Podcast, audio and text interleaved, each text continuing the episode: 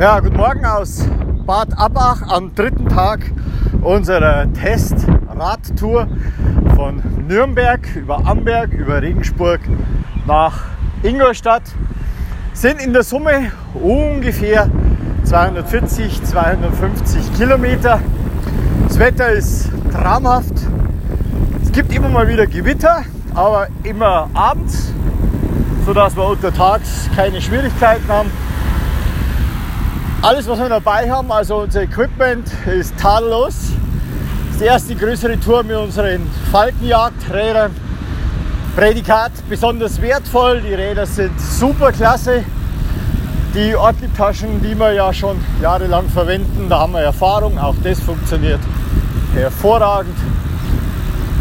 Also von daher grünes Licht, wir sind gut vorbereitet, sollte also alles auch auf der großen Tour hervorragend klappen.